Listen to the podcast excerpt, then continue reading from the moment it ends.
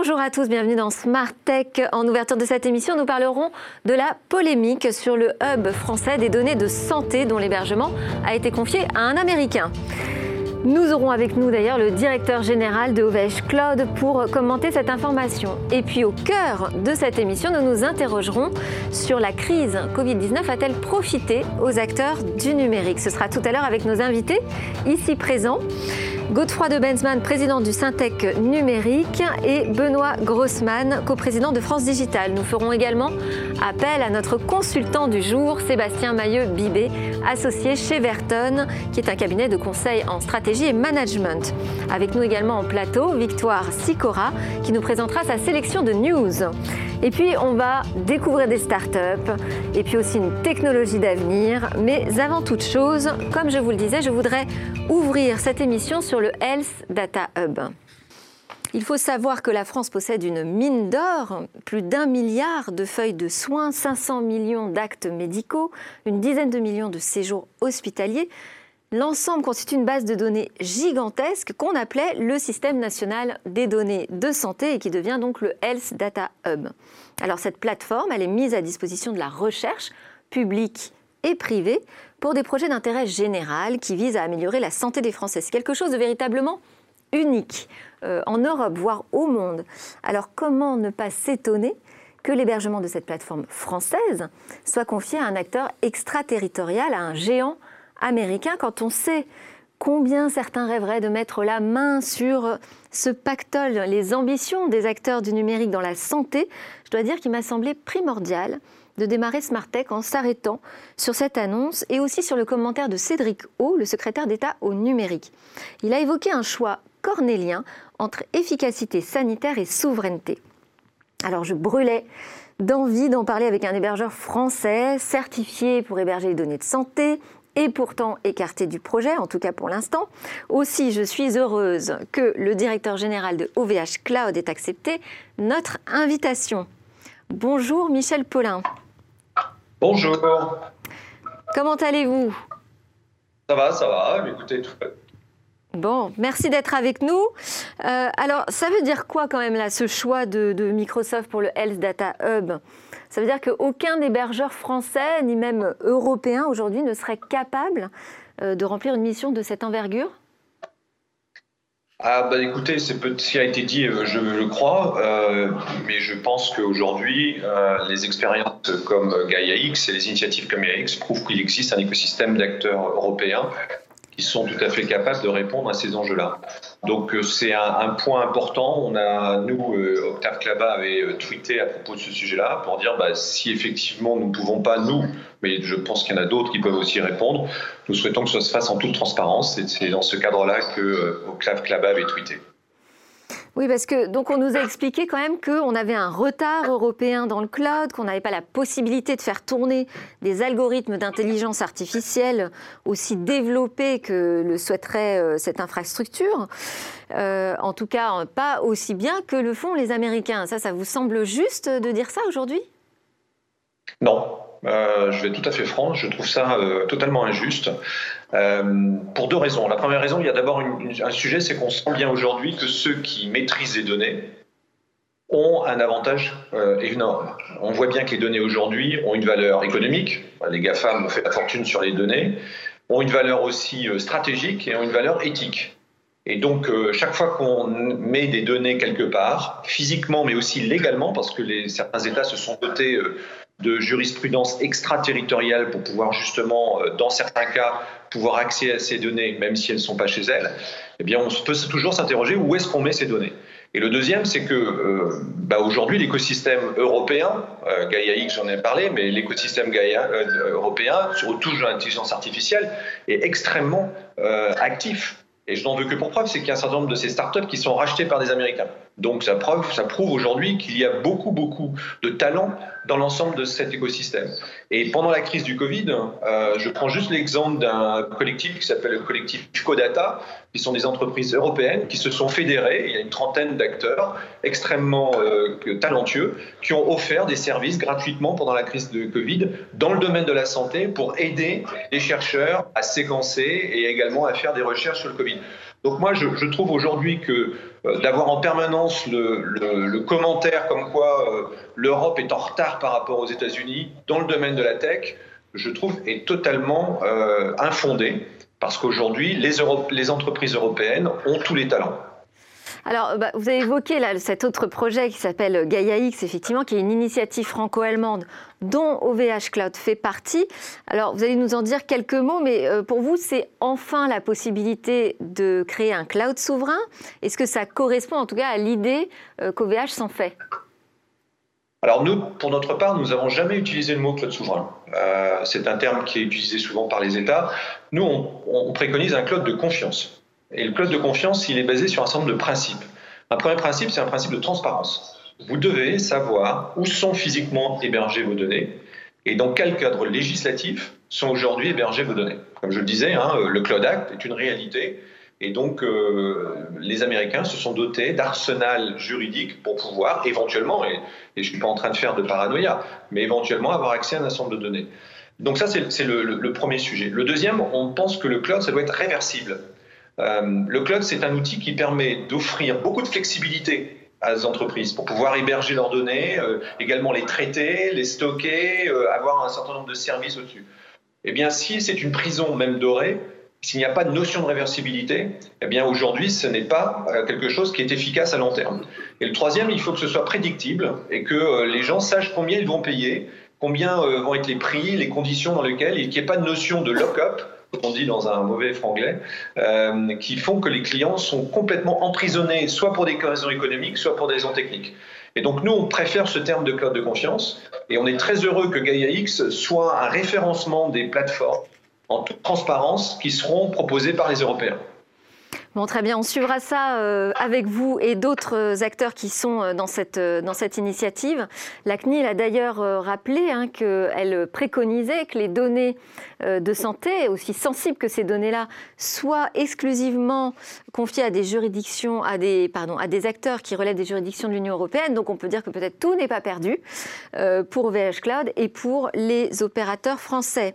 Un sujet donc de souveraineté ou de cloud de confiance dont on reparlera dans Smart Tech. Merci beaucoup Michel Paulin. Merci. Alors nous allons passer aux news, au reste des news qui ont retenu votre attention. Victoire Sicora, merci de nous faire votre sélection. Avec plaisir. Alors on va démarrer avec euh, une carte interactive pour relancer les voyages en Europe. On déconfine. Exactement, une belle initiative de l'Union européenne en effet pour encourager le tourisme et informer les citoyens. La carte interactive Reopen EU permettra d'assurer la libre circulation des citoyens européens en toute sécurité. La plateforme comportera en complément des infos en temps réel afin de respecter les mesures sanitaires. Et comment ça marche concrètement? Il suffit de cliquer euh, sur le pays où l'on souhaite se rendre et le pays se colore en rouge, orange ou vert selon la situation sanitaire. Une barre apparaît sur le côté droit avec toutes les infos nécessaires à votre voyage. Par exemple, pour la Croatie testée ce matin, tous les signaux sont au vert. C'est un projet de vacances, j'imagine. Alors en News Business, on a un tour de table réussi par un acteur de la cybersécurité. En effet, Delphine Quarks Lab, la deep tech française spécialisée dans les technologies de protection des logiciels, annonce la finalisation d'un tour de, sein, de table pardon, de 5 millions d'euros. Une levée de fonds réalisée auprès d'Ace Management et de son fonds cybersécurité Brienne 3, qui a pour objectif d'accélérer la commercialisation des logiciels et son développement à l'international, mais aussi de consolider sa croissance, une croissance portée par les besoins en sécurité de l'Internet des objets, des nouveaux systèmes de paiement ou encore des applis mobiles. Et vous teniez à nous présenter un jeu vidéo de simulation spatiale. Et pour cause, Star Citizen vient de franchir la barre des 300 millions de dollars récoltés en crowdfunding et c'est un record mondial. Et, et c'est pas le seul record de ce jeu? En effet, avec 600 personnes qui travaillent à la conception de ce jeu à temps plein, c'est un record en moyens humains et en coûts que vient battre euh, Star Citizen. Un jeu très attendu donc, mais on n'a toujours pas la date de sortie. Bon, vite fait, juste, euh, vous allez nous parler d'un nouveau kit robot pour euh, débutants. Moi, j'adore ça quand on apprend à coder, euh, qui serait même accessible aux enfants. Exactement. Le leader des pièces détachées vient de créer le robot Inventor, ou plutôt ses 949 pièces. Lego, donc, c'est ça. Exactement. Permettant euh, à vos enfants de construire cinq robots et véhicules équipés de capteurs et de moteurs. Un jeu d'assemblage donc, mais surtout une manière ludique de se former à la programmation. On peut en effet contrôler les robots par le biais d'une application qui sortira sur Windows, macOS, iOS et Android. Parmi les cinq robots, retrouvez notamment Charlie, un robot dansant et souriant, ou encore Tricky, un véhicule de chantier intelligent. Bon, super. Alors, on va parler de science. Crise Covid-19, euh, c'est quand même un peu notre actualité ces derniers temps, qui dope l'activité de certaines startups dans le domaine de la santé. Ça fait un peu écho au débat qu'on aura tout à l'heure et notamment euh, l'activité de Me Soigner pour les pharmacies. La start-up qui propose des solutions pour aider les officines à accélérer leur transition numérique a vu son, son nombre d'adhérents progresser. Oui, pardon, et... et quelles solutions il propose Un suivi des clients renforcé, notamment par exemple pour les plus de 65 ans prenant quotidiennement plus de 5 médicaments. La start-up Me Soigner propose un suivi basé sur entretien appelé le bilan partagé de médication. L'objectif, lutter contre les incompatibilités entre médicaments. Donc ça, on parie sur le fait quand même que les plus de 65 ans se connectent à la plateforme numérique. C'est vrai que c'est un pari risqué, mais Me Soigner a également développé la vente en ligne. Les clients peuvent passer commande sur le site web de la pharmacie et être livrés chez eux. Merci beaucoup, Victoire. Benoît Grossman, vous aviez une actualité qui euh, a retenu votre attention ces derniers jours? Ah, bah, clairement, c'est bien sûr le back to business hein, qu'on attendait, depuis, attendait depuis longtemps. Alors, il n'est peut-être pas encore 100% effectif aujourd'hui, mais je crois que la tendance est clairement au retour au business, ce qui est une très bonne chose. Hein. Je crois qu'on a été confiné pendant, je ne sais, sais, pas si on a été confiné trop longtemps, mais le business s'est quand même arrêté pendant très très longtemps. On va avoir une, une grande traversée du désert pour revenir comme euh, au niveau pré-crise. Bon, c'est la, la rentrée, nous c'est notre rentrée. C'est clairement la rentrée. Alors, il y a, je crois qu'il y a la rentrée des classes la semaine prochaine, c'est original pour un, 24 juin. Euh, c'est la rentrée du business, c'est la rentrée de tous, et voilà, c'est quand même la bonne nouvelle. Très bien, merci beaucoup. On va attaquer notre sujet à la une de cette émission avec nos spécialistes.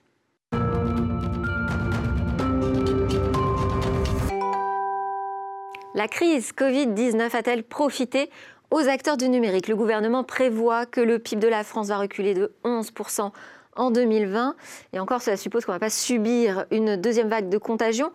Nous sommes donc dans un contexte de récession. Alors pour autant, pendant le confinement imposé aux Français et puis au monde, hein, le numérique a pris toute sa place, hein, sans la visio, sans le streaming, euh, sans le télétravail, la signature électronique, l'e-commerce, enfin j'en oublie en gros, sans la révolution qu'on nomme digitale, eh bien ce confinement n'aurait pas été aussi vivable qu'il l'a été. Et les usages on l'a vu exploser.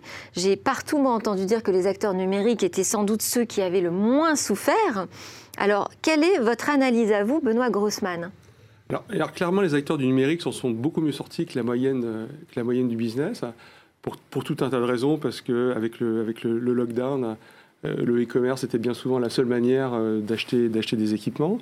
Les fameux GAFAM dont on parle beaucoup, je crois qu'ils ont retrouvé des niveaux de valorisation nettement supérieur à ce que c'était pré-Covid, parce que les GAFAM sont bah, plus forts que jamais, les, Google et Amazon, Facebook et Apple sont plus forts que jamais.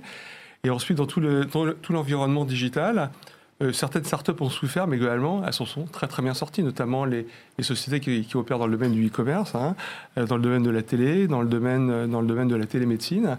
il y a des nouveaux usages qui sont apparus avec, avec le lockdown. Après, tous les outils de télétravail, maintenant tout le monde connaît Zoom, Google Meet et euh, toutes ces plateformes de, visioconférence qui étaient relativement inconnues avant, et puis maintenant ça fait partie du langage courant. Du langage courant. quand on dit qu'on fait un zoom, c'est un peu comme une mobilette. Voilà.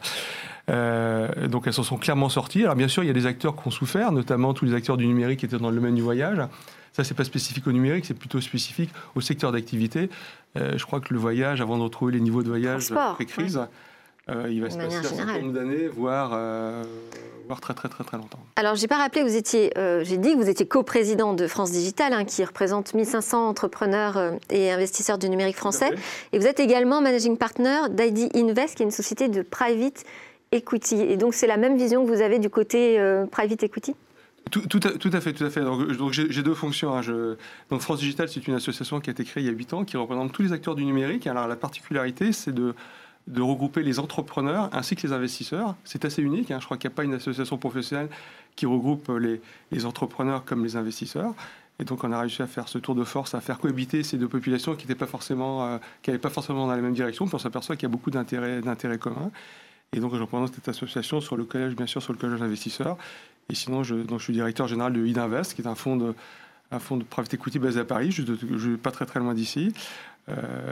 Alors, on, reparlera sur, sur le private equity. Je vais donner la parole à Godfrey Mensman, qui est président donc, du Syntec numérique.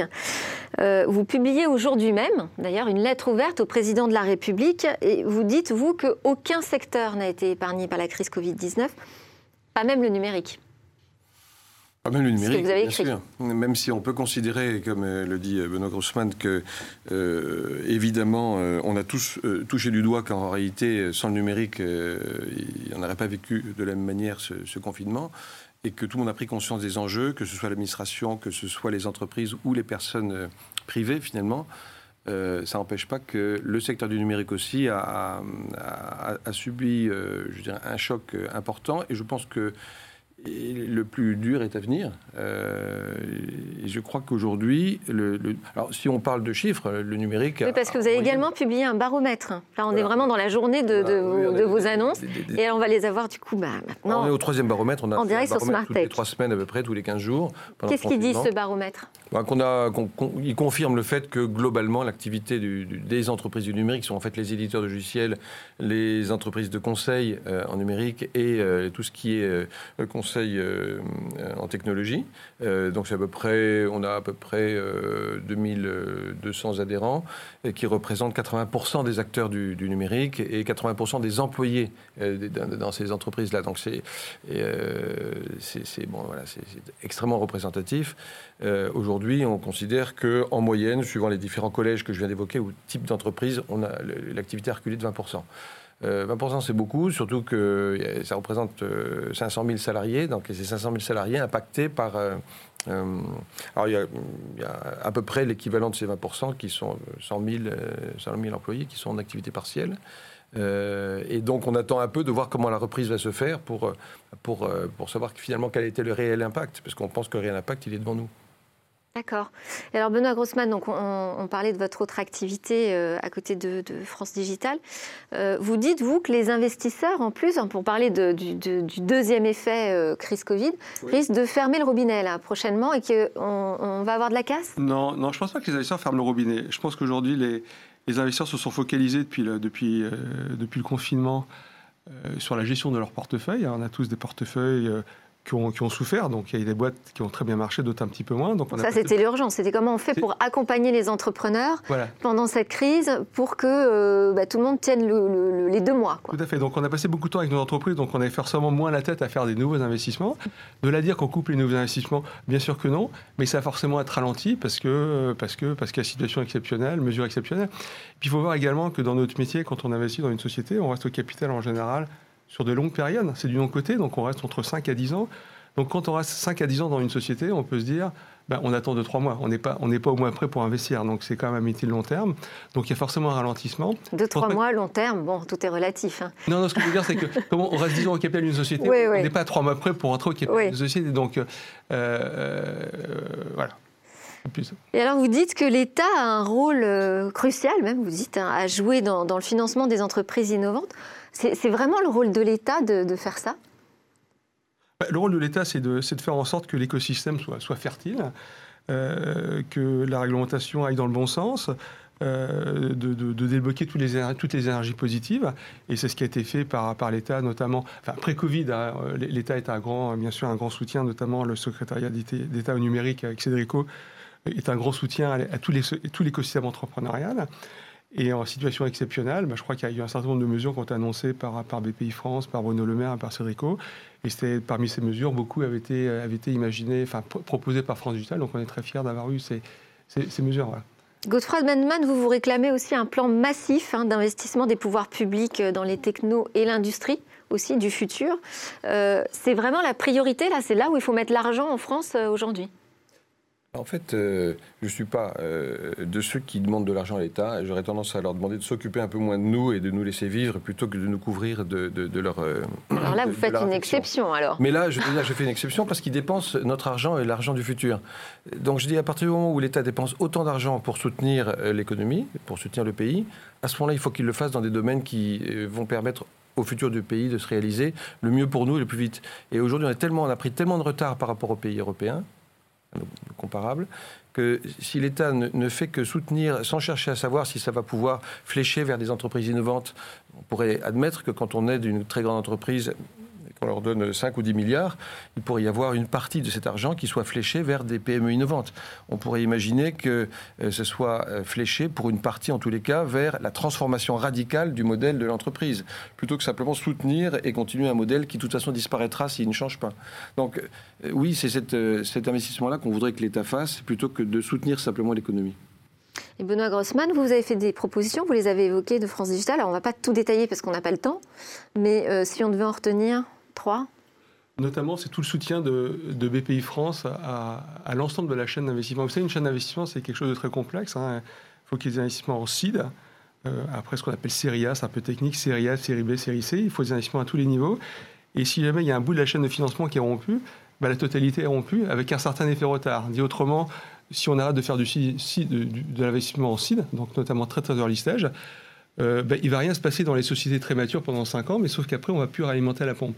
Donc c'est un écosystème qui est très très fragile. Cet écosystème en, Europe et en France, on a mis 20 ans à le bâtir. Donc ça serait dommage de le casser. Il faut l'alimenter à tous les niveaux. Et une fois de plus, c'est un équilibre hyper instable pour s'assurer qu'il tienne la route. Alors, on est écouté en ce moment là par un consultant, je l'ai annoncé euh, en introduction de cette émission. Sébastien Maillot-Bibé est avec nous euh, en visio. Je rappelle que vous êtes associé chez Verton, un cabinet de conseil en stratégie et management. Bonjour Sébastien. Bonjour Delphine. Alors votre rôle aujourd'hui, puisque vous l'avez accepté, hein, c'est de jouer le candide et d'interpeller ensuite nos spécialistes avec une question qu'ils devront trancher tous les deux. Alors d'abord, qu'avez-vous retenu là de ce qui a été dit sur ce plateau? Vous avez eu des surprises peut-être?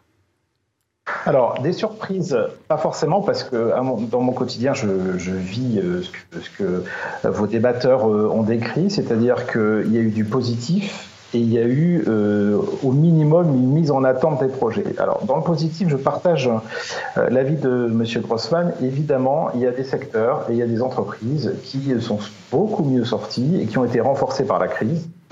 Euh, je, je, vois chez mes clients euh, assureurs ou, ou, banquiers chez qui je travaille tous les jours, on leur a fait faire un saut quantique en termes de management de projet, puisqu'on leur a organisé avec plateforme à distance, Miro ou, Zoom, euh, des, ateliers de réflexion pour faire avancer plus vite leur projet. Et ils sont passés au digital beaucoup plus vite sur ce genre de, projet que ce qu'ils faisaient avant. Euh, je partage aussi euh, l'avis de M. Bansman dans le sens où, étant dans le conseil, on voit bien qu'un certain nombre de projets ont été au minimum suspendus pendant la période chez tous nos clients et effectivement, euh, je pense que l'ensemble de la filière numérique, à un moment ou un autre, a été touché. Maintenant, euh, est-ce que les investisseurs vont fermer le robinet sur le sujet? C'est une question que moi je me pose et je, n'en suis pas sûr, dans le sens où euh, certaines industries vont devoir vraiment investir dans le digital. J'écoutais hier le président des Galeries Lafayette qui disait que c'était sans doute le moment pour lui de réinventer son modèle et comme il ne peut pas aller chercher les clients étrangers qui viennent en France, puisqu'ils ne viennent plus pour l'instant, il faut qu'ils se concentrent sur euh, les Français euh, qui vont pouvoir consommer du Galerie Lafayette, même, même s'ils habitent au fond du Lot. du coup, moi, ce dont j'ai l'impression, et donc je vais poser la question à vos débatteurs, c'est que on atteint peut-être un âge de maturité. Dans le sens où, je l'ai encore vécu il y a quelques mois, il fallait que les grands acteurs avec lesquels je travaille, euh, montre qu'il travaille avec tout un ensemble euh, de start-up, un écosystème de start-up pour prouver à la place qu'ils sont modernes, qu'ils bougent, qu'ils deviennent digitaux et qu'ils se transforment. Euh, et aujourd'hui, moi, j'ai l'impression que cet âge, j'allais dire, de communication est en train de se terminer et que les grands acteurs qui vont travailler avec les start-up et l'environnement digital, ils vont plutôt se concentrer sur quelques start-up avec qui ils vont développer ce qu'on appelle des preuves de concept euh, et donc, ils vont attendre beaucoup plus vite des retours sur investissement dans la modification de leur business model et dans le chiffre d'affaires, plutôt que de montrer qu'ils travaillent avec un écosystème de start-up et qu'ils picorent par-ci, par-là quelques idées. Donc, est-ce que la vraie question, c'est le confinement, le lockdown, disait euh, M. Putman, n'est pas en train euh, de pousser l'ensemble de la filière digitale à plus de maturité, à atteindre un âge de maturité? Bonne question. Qui veut répondre en premier bah, euh, L'âge de la maturité, c'est évidemment un sujet sur lequel qui tourne. Voilà. Est-ce qu'on est à l'âge de la maturité?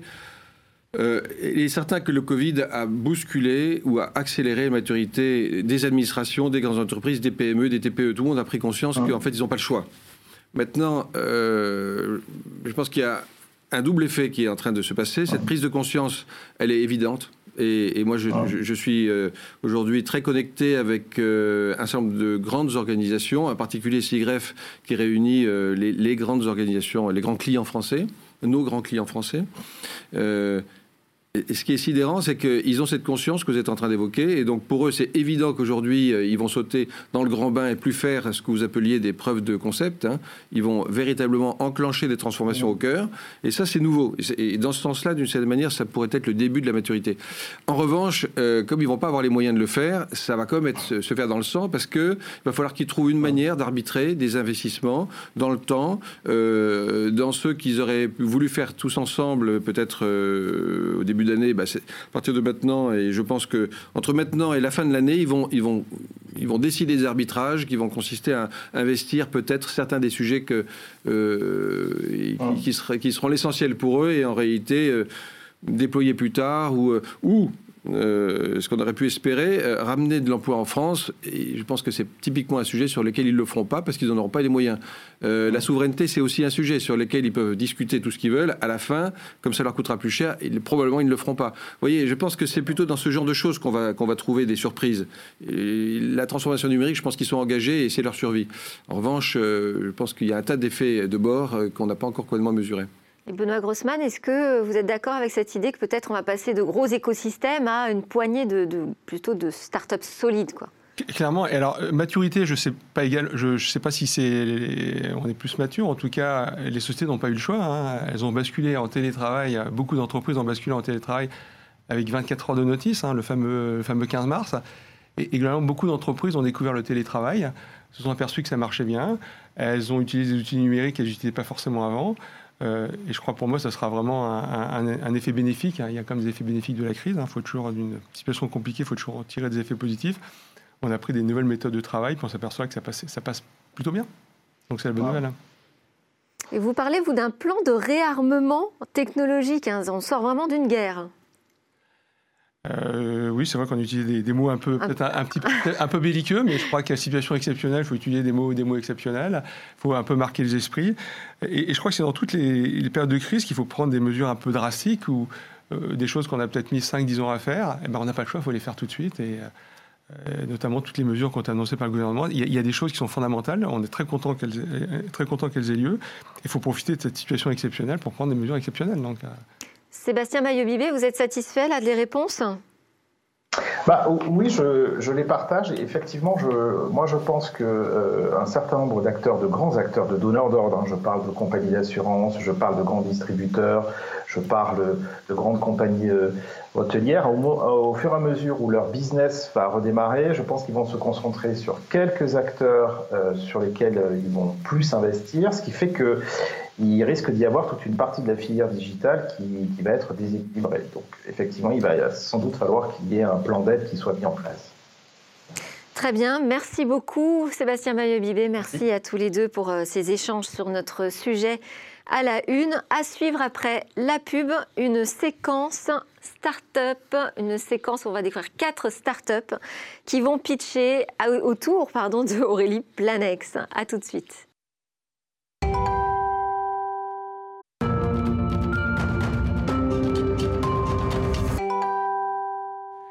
Demain, que nous préparent les chercheurs, les ingénieurs dans leur centre de recherche Alors parmi les trouvailles et les casse-têtes de ceux qui fabriquent le futur, je vous propose de découvrir le biomimétisme. Et pour cela, j'accueille Sidney Rostand, qui est fondateur et président de Bioxégie. Bonjour Sidney. Bonjour Delphine. Alors vous êtes l'un des experts français de ce que l'on appelle donc le biomimétisme. Votre entreprise Bioxégie est un bureau d'études en fait et d'ingénierie qui est pionnier dans ce domaine en Europe. Et la première question évidemment euh, va nous éclairer. C'est quoi le biomimétisme Alors le biomimétisme, c'est une approche d'innovation, ce qu'on peut aussi appeler une méthode de recherche et de développement, qui consiste à s'inspirer de ce que moi j'appelle l'ingéniosité de la nature, c'est-à-dire l'ensemble des mécanismes, des propriétés, des fonctions, des techniques et même parfois aussi des comportements qu'ont développé les organismes vivants depuis, depuis le début de la vie, depuis 3,8 milliards d'années. Organismes vivants, ça peut être des animaux, des plantes euh Tous les règnes, tous les règnes vivants. Donc effectivement, ça peut être aussi des bactéries, ça peut être aussi des champignons.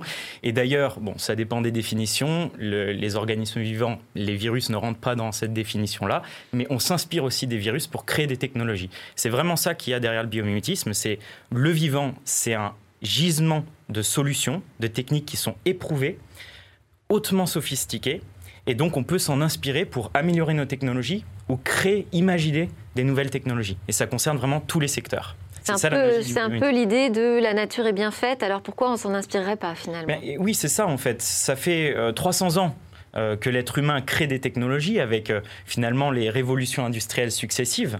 Mais par rapport au temps qu'a eu la nature pour perfectionner, parce que c'est vraiment ça, hein, c'est du trial and error, on a vraiment je pense, une leçon d'humilité à avoir et de se dire, bon, bah, les solutions les plus sophistiquées, en réalité, elles ont déjà été testées par la nature, elles ont déjà été éprouvées. Est-ce que vous pouvez me donner un, deux exemples pour qu'on comprenne bien oui, je vais donner un premier exemple qui est euh, d'actualité. Euh, j'en ai entendu parler hier avec un de mes ingénieurs. C'est, on a parlé du, pangolin en fait pendant, pendant la crise du coronavirus. En réalité, bon, le pangolin, vous le savez, c'est un des animaux les plus euh, braconnés au monde, mais c'est aussi un animal extrêmement sophistiqué. Quand on prend par exemple la carapace du pangolin, c'est des milliers d'écailles en kératine. Et ça lui permet en fait de résister à des morsures de lion, etc. C'est un animal presque invincible, à part évidemment pour le côté euh, braconnier.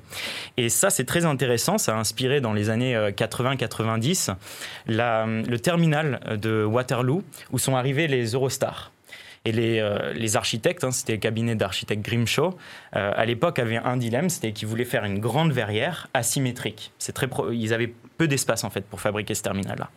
Et c'est un, un, challenge ingénieur de pouvoir faire cette verrière asymétrique. Et ils se sont dit, OK, nous, il nous faut une sorte de toit en écaille qui sache coulisser finalement comme la carapace du pangolin pour résister aux appels pistons, aux, aux forces de piston quand les, quand les trains en fait rentrent dans ce terminal-là. Et donc, ils se sont inspirés du pangolin pour créer ce terminal-là, qui est un des plus emblématiques de la gare de, Waterloo. Et c'est là qu'arrivaient les, les Eurostars à l'époque.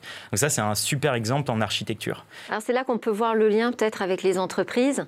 Euh, comment elles peuvent s'emparer de ces, technologies de biomimétisme? Quels bénéfices elles peuvent en retirer finalement?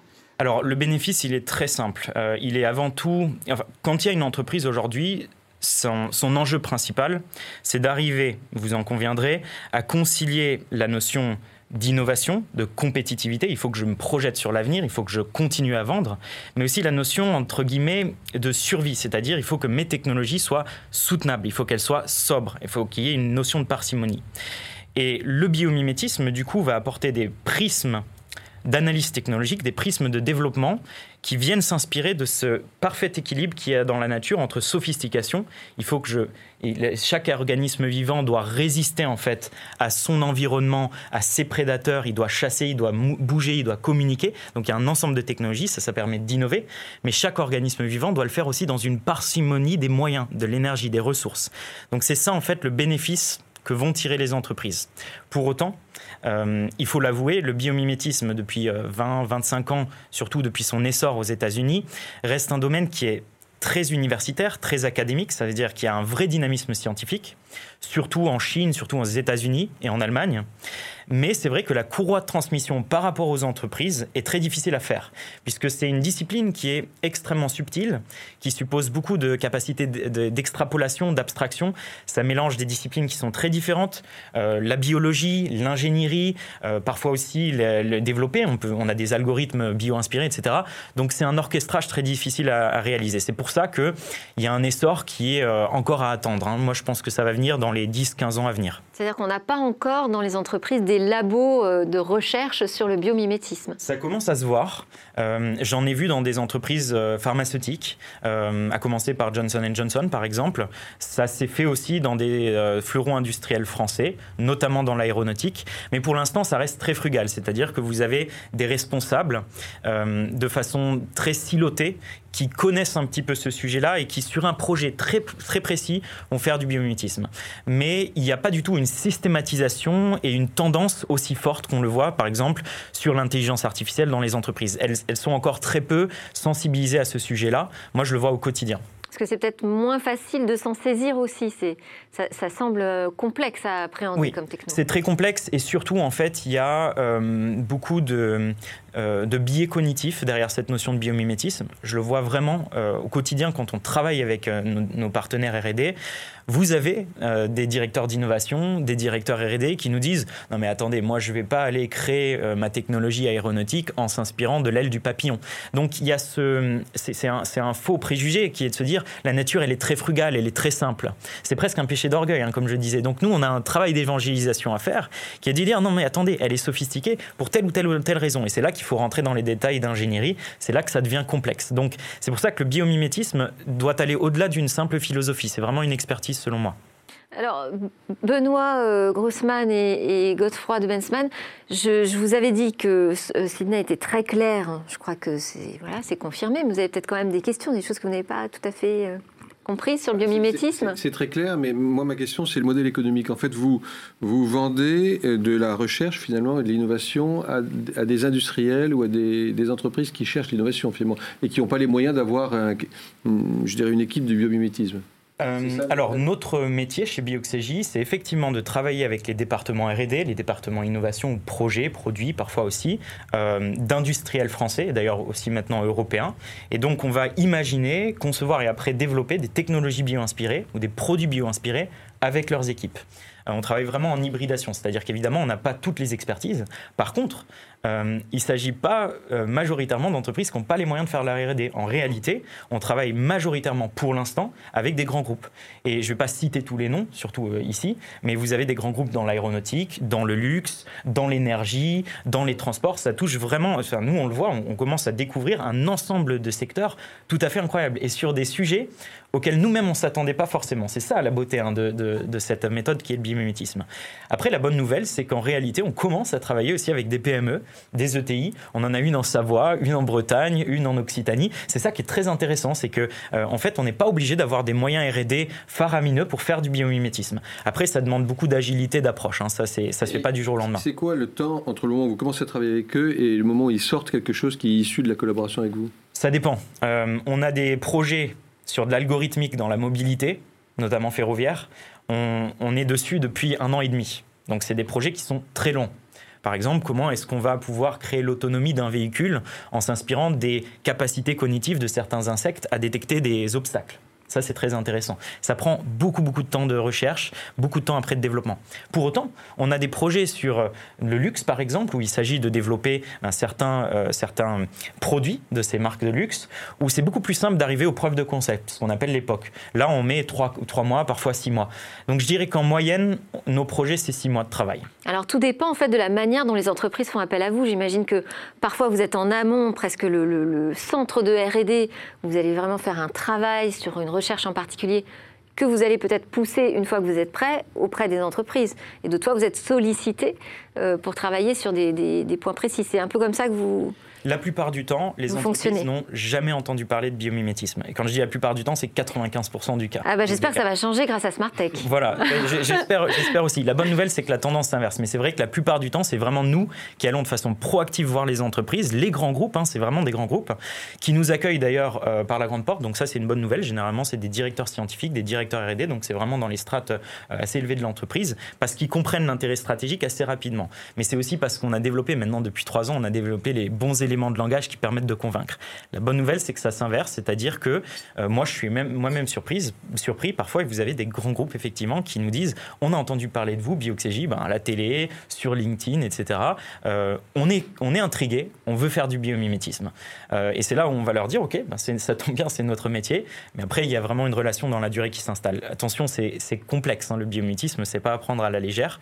Par contre, l'intérêt stratégique est vraiment avéré. Moi-même, je suis encore assez surpris de ce qui se C'est-à-dire que vous avez la plupart de nos clients qui nous interdisent formellement de parler de ce qu'on fait, euh, tout simplement parce qu'ils y voient l'intérêt stratégique et ne veulent surtout pas que leurs concurrents le sachent. C'est ça aussi, euh, je pense, la promesse qu'il y a derrière le biométisme, c'est que euh, voit rien que le fait que ça soit aussi confidentiel, on voit l'intérêt stratégique qu'ils y trouvent au bout de 5 mois, 6 mois, quand on commence à leur livrer les premiers résultats. Ah bah justement, vous parlez de long terme, on parlait de private equity, d'investissement sur le long terme, Benoît Grossman. Qu'en pensez-vous? Des, des, exemples concrets de recherches qui ont été initiées par, par vous et qui, il y, a un, exemple dont je peux parler, où on n'a pas les mêmes contraintes de confidentialité. Euh, il y a quelques années, au tout début de notre entreprise, il y a une entreprise, euh, un équipementier automobile français qui est venu nous voir et qui nous a dit euh, Ok, on aimerait se placer sur le marché des véhicules autonomes. Mhm. Et notamment, ils avaient une problématique, c'est qu'ils se disaient Aujourd'hui, on ne sait pas nettoyer, on ne sait pas protéger la caméra d'un véhicule autonome. Vous, vous avez beau avoir la meilleure intelligence artificielle, à partir du moment où il y a une obstruction, que ce soit de la boue, de la neige, de la pluie, etc., votre intelligence artificielle, elle perd en fiabilité, donc votre véhicule perd en sécurité. Ils nous ont dit aujourd'hui, ce qu'on utilise, c'est tout simplement une rustine. On utilise les mêmes systèmes que vous avez sur le pare-brise, c'est-à-dire des gicleurs. Donc imaginez des petits gicleurs autour des petites caméras du véhicule autonome. C'est très problématique et les propres clients de notre client, donc c'est-à-dire des entreprises comme Mercedes, comme BMW, etc., ont commencé à leur dire bon là on a un problème, ça consomme beaucoup trop d'eau. Ça pouvait consommer jusqu'à 100 litres d'eau à l'heure dans des conditions météorologiques. Il faudrait avoir des super réservoirs dans la voiture. C'est-à-dire votre réservoir de, liquide, euh, au bout d'une demi-heure, euh, trois quarts d'heure, il est complètement vide. Et nous on leur a dit ok, ça tombe bien, la nature, elle sait très bien protéger, purifier, nettoyer des surfaces, notamment des surfaces visuelles. C'est là que notre métier commence, c'est-à-dire qu'on a dû repérer ce qu'on appelle des SBR, des systèmes biologiques de référence, mmh. des modèles biologiques. Donc vous aviez plein de choses. Vous avez les on avait les pédipalpes des araignées, c'est-à-dire en fait euh, ce qu'on pourrait appeler des mandibules qui viennent frotter les yeux parce qu'elles n'ont pas de paupières. À ce moment-là, on vient consulter les spécialistes, hein, des personnes qui sont spécialistes des araignées pour comprendre comment ça marche. Et à la fin, on s'est arrêté sur un modèle qui était super intéressant, ce qu'on appelle les membranes nictitantes. Les membranes nictitantes, c'est ce que vous avez notamment, vous le voyez très bien chez les chats ou les chiens, c'est les troisièmes paupières blanches qui viennent se fermer derrière les paupières principales. Chez nous, c'est atrophié, hein, c'est la petite membrane euh, rouge que vous avez sur le coin de l'œil. Et on s'est dit, chez les dromadaires, donc les dromadaires euh, et les chameaux, donc les camélidés, c'est très intéressant puisqu'ils font face à des conditions euh, arides, donc ils doivent conserver un maximum d'humidité corporelle, mais aussi à des euh, conditions particulièrement difficiles. Les tempêtes de sable, et le sable, c'est des tout petites impuretés. Et donc là, on est allé consulter le spécialiste mondial euh, des camélidés, je vous laisse imaginer le personnage, pour comprendre en fait et décrypter plus précisément comment est-ce que ça marche, comment est-ce que, euh, comment est-ce que la membrane est constituée, quelle euh, pression elle exerce sur le globe oculaire, comment elle est activée, comment est-ce que la glande lacrymale marche, à quelle fréquence, dans quelles conditions météorologiques, etc., etc., pour créer un système mécatronique Bon, là, c'est là où je ne peux pas rentrer dans tous les détails, puisque c'est encore évidemment en développement, mais un système mécatronique qui, en fait, n'utilise pas un système de gicleur, mais qui utilise un système semblable à la membrane nictitante du camélidé. Ça peut vous paraître farfelu. Donc, on a, on a, on a des paupières, en fait, euh, sur ces capteurs alors c'est un terme qui, oui, qui, est élégant, c'est effectivement comme ça qu'on pourrait le noter. Bon, c'est tout un système mécatronique, hein. il y a aussi l'activation, etc. Mais ça, ça marche puisqu'on a eu, euh, dans les premières estimations, euh, une consommation dix fois inférieure en eau. Donc on, est, on était vraiment par, enfin, on a, on a répondu au challenge qui nous a été posé. Mais après, il y a aussi des challenges industriels. Comment est-ce qu'on fait pour que ça soit fiable sur tant et tant de centaines de milliers de kilomètres? Comment est-ce qu'on fait pour que ça, se, ça soit produisible dans une gamme de coûts précise, etc. Donc on doit avoir aussi un pragmatisme industriel avec nos clients. Ça se, ça se fait pas à la légère. Donc, euh, c'est pas que de la philosophie biologique. Ça fait, ça fait beaucoup d'histoires à nous raconter. J'imagine qu'on va vous revoir, Sydney. Je pense que ce sera intéressant de suivre ces idées inspirées de la nature. Euh, c'est une façon finalement de retisser des liens avec euh, notre environnement aussi. Et c'est très dans l'air du temps, je crois. Merci à tous, euh, merci à nos invités, merci à vous de nous avoir suivis pour cette grande première de Smartex. C'est la fin de cette émission. J'espère qu'elle vous aura mis en appétit d'innovation et aussi de réflexion sur l'avenir. On continue d'en parler ensemble dès demain.